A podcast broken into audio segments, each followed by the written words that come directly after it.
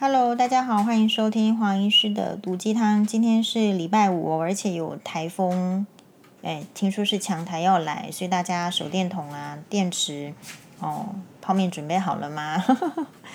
好，总之就是要小心啦。对任何的，就是人家已经给你警报，给你一个通知了，你总是要关心。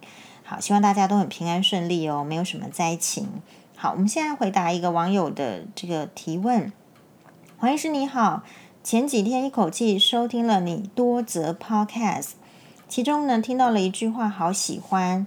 呃，先有视野才有想法，再有叉叉，很喜欢。但是，一转头呢，忙着孩子，忙着家务，podcast 持续放下去呢，结果现在忘记了，也不知道啊、呃、从何请找起，是不是可以在这边请教？谢谢您。好，那黄医师当然是没有问题。其实黄医师呢的这这个说法就是。哎，其实你的视野决定你的人生。然后，其实这个也不是黄医师发明的这句话，这句话是我看一个 YouTuber 叫做天才女友 GG，他的里面 每一个影片都会有这句话，所以我觉得嗯很有道理。视野决定你的人生。什么叫做视野？就是你看到的，或者是说把它推广出来，就是你看到的，你听到的。因为你有看有听，为什么叫做感官？你感官有看有听之后，才能够你的内心才能够融入到你的思想，所以你看到的跟你听到的，还有你体验到的生活，就会影响到你的视野，就会影响到你的人生。所以这句话我觉得非常有道理。然后有时候呢，其实为什么大家都喜欢鸡汤文？因为有一些鸡汤文呢，我觉得还要分辨。我特别喜欢一些名人的语录。那一开始你喜欢名人语录，事实上还是为了就是黄医师是一个联考时代下的这个小小孩嘛，所以一开始你会觉得这些名人语录为什么会喜欢呢？是因为它可以运用，它可以运用到你的生活，可以运用到你的作文，你的作文会蛮高分的。所以其实如果说你觉得小孩子很难教的话，你不如就是丢给他世界伟人传记、世界名人语录。看他自己去看去想的时候，这个就增加了他的视野。所以黄医师虽然说没有什么这个留学的机会哈，所以我们这个也只有念到大学，学历也不高。可是呢，哎，总还是有机会，你知道，可以可以经过这些伟人传记或者是名人传记，可以知道别人为什么成功，他们的秘诀在哪里。这个就是你看到的，而不是你跟他的接触告诉你的。所以，其实获得学问，或者是获得，就是说人生的想法，有很多种途径。比如说，我自己的闺蜜呢，她就很喜欢跟我聊天。她说，她每次遇到困难，都可以从黄医师这边呢聊了之后，她就要有，她就可以得到一些收获。那黄医师自己也会有这样子的朋友，所以大家就是要去拓展你的朋友圈。可是有时候很困难的时候，是比如说真的。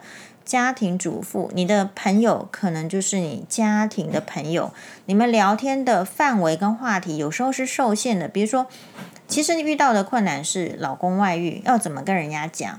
好像是有好几个网友跟我讲说，诶，他的这个婚姻困难是老公外遇。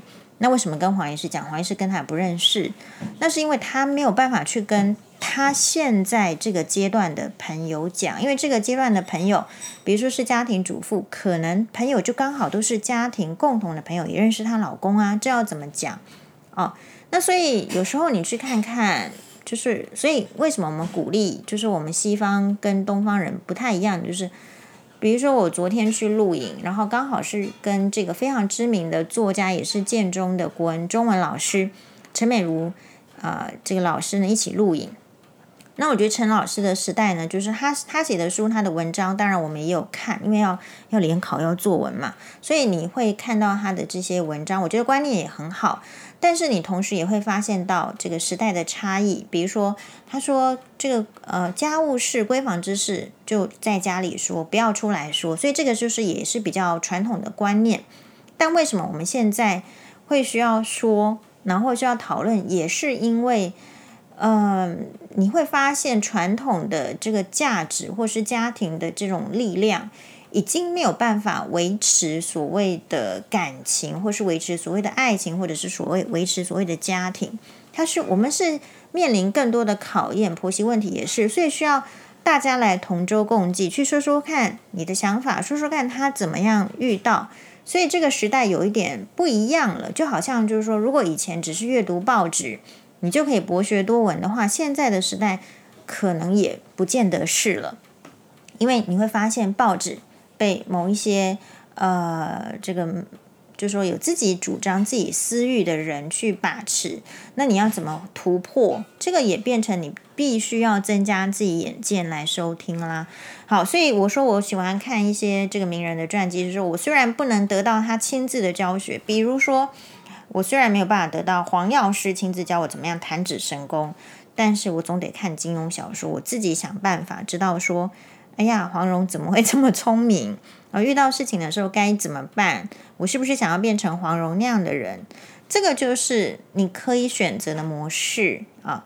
所以，比如说像香奈儿啊，这是这是香奈儿夫人她说的：那你可以在三十岁时活得灿烂，四十岁时活得迷人啊，并且在接下来的人生中活得令人无法抗拒。诶，所以为什么香奈儿夫人跟我们现在的女性好像不太一样？你会发现。我不知道这件事情会不会得罪台湾的人哦，但是如果得罪了也是没办法的事情，这是黄医师的观察。诶，我觉得西方的女性是越老越活得看起来有光彩，即便西方女性因为她天生呢，她没有什么皮肤的这个黑色素比较少，她比较不抗老，她们很快很灿烂、很漂亮、年轻非常漂亮，可是很快会皱纹、会斑会出来。但是呃，你就会觉得说，西方的女性不管是法国人啦、英国人还是。呃，美国人也好，你会发现她越老越活出一个呃悠闲跟自信的那种感觉。大部分是哦，不管她的职业是什么，比如说黄医师已经提过好几次，我最有印象的是，我们到法国百货公司的柜姐，就是去柜上买保养品，你都会觉得，哎，你也喜欢那样子年轻人的感觉，是很有自信的，是优雅的，是带着年轻的那种甜美。可是呢，是让你觉得非常舒服的。我们看到台湾的年轻人柜姐会这样吗？好像不见得会有这个感觉哦。好，所以那可是台湾的女性为什么又活到老？好像我我有个感觉是，大家都先贬低自己。如果人家说你瘦，你就说没有，我很胖。而人家说你呢，这个哎还风韵犹存，很漂亮，就说摩拉捞啊。所以有时候你接触到的观念，周围人在讲的话，其实无形中呢会吞噬你自自我的看法。所以我普遍看到，当然了，我觉得婚姻中的那种压迫也会让人家黯黯然失色。所以你会觉得台湾的女性，或者是说东方女性，或者是中国女性也好，她好像在婚姻中越久，活得越老。她的整个人的那个自信，还有就是能量，都觉得整个下降了，所以完全跟香奈儿女士说的是相反。那活在人生中是越活的，香奈儿女士是说：“哦，你可以四十岁时活得迷人，在接下来时人生中活得令人无法抗拒。”诶，可是可是我们如果是东方的女性的话，好像是越活越越觉得人家可以抛弃我们这样子的一个。自我自卑感会出来哦。好，那所以香奈儿女士呢，我黄医师采取的这个名言又是说：配件是门学问，美丽是种武器，谦逊才是优雅。因为生活中很放松啦，要做家事什么，我觉得都很必然的事情。但是在我们的生活中，如果真的有一点不要花钱的火花，那就是人家智慧的结晶，而且人家愿意说出来。人家愿意说，愿意分享，我们就是听啊。好，所以香奈女士继续说，最具有勇气的行为是独立思考，并且敢于发声。所以大部分的人都是没有勇气的。好，那比如说，在这个黄医师也会追韩剧，你不要以为漂漂亮亮的明星、呃，只能够学习他的保养方法啦、运动的方法、减肥的技巧，其实没有。像黄医师就在全智贤的这种专访里面就看到说。哎，全智贤会看电视，自学烹饪，假日报名课课程呢，学花艺。他说呢，全智贤说，女人要保持学习的状态，你才能跟得上世界的脚步。呀，你知道那个日本的那个黛比夫人吗？她是之前印尼的这个强权哦领导人的太太。然后，当然这个印尼领导人下台之后呢，她也返回日本，然后是一个日本知名的这个算是。嗯，社交媒体的名媛，这个黛比夫人啊，她已经八十岁了。她说。你你你会觉得她弄得很好，弄得很好，意思说姿态很好，保养很好，根本看不出来像八十岁的女人。当然，这边有个重点，就是她有钱，她生活过得很好。但是有钱、生活过得很好的女人是不是很多？全球的富豪是不是很多？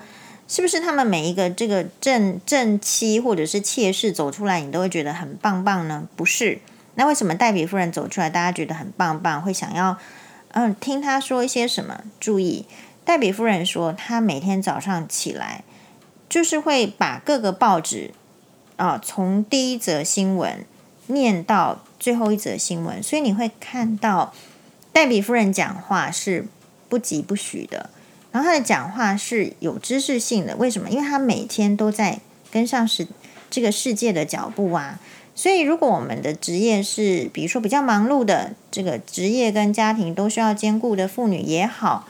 或者是单纯的就是做这个家庭主妇，我觉得也好，但是不要忘记抽出一点时间，真的，也许是一本书，啊、呃，就是从头念到尾，你有念，你就会有发音，哎，然后就增加了说话的能力，不是吗？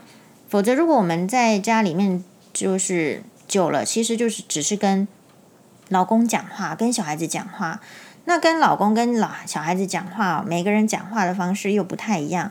比如说，很多的大人喜欢用小孩子式的方式跟小孩子讲话，像黄医师不这样。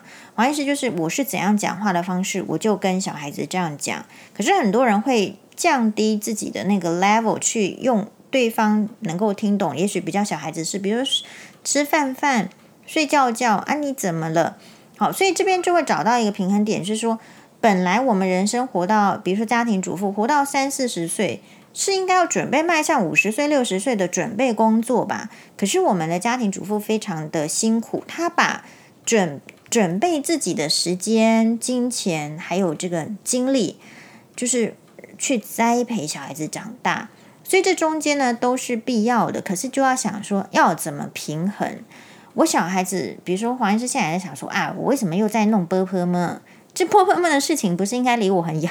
就是过去了，所以这个就是人生的历程。你家里有小孩，你就必必然得再把小孩子的那个阶段再走一次。只是这一次比较好的是，你可以想说要怎么走这个阶段。以前是人家引领着你，现在你其实也是个乐趣。你怎么引领人家？那么在你引领小孩子、引领你的家庭往前走，或是迈向一个目标的时候，我不知道这个家庭的目标，我觉得也也挺困难的哦。呃，迈向目标的时候，我们女生其实或者是男生也一样，不要忘记自己的目标在哪里哦。所以，呃，思考跟学习，让全智贤可以更认识人生，让他更自在。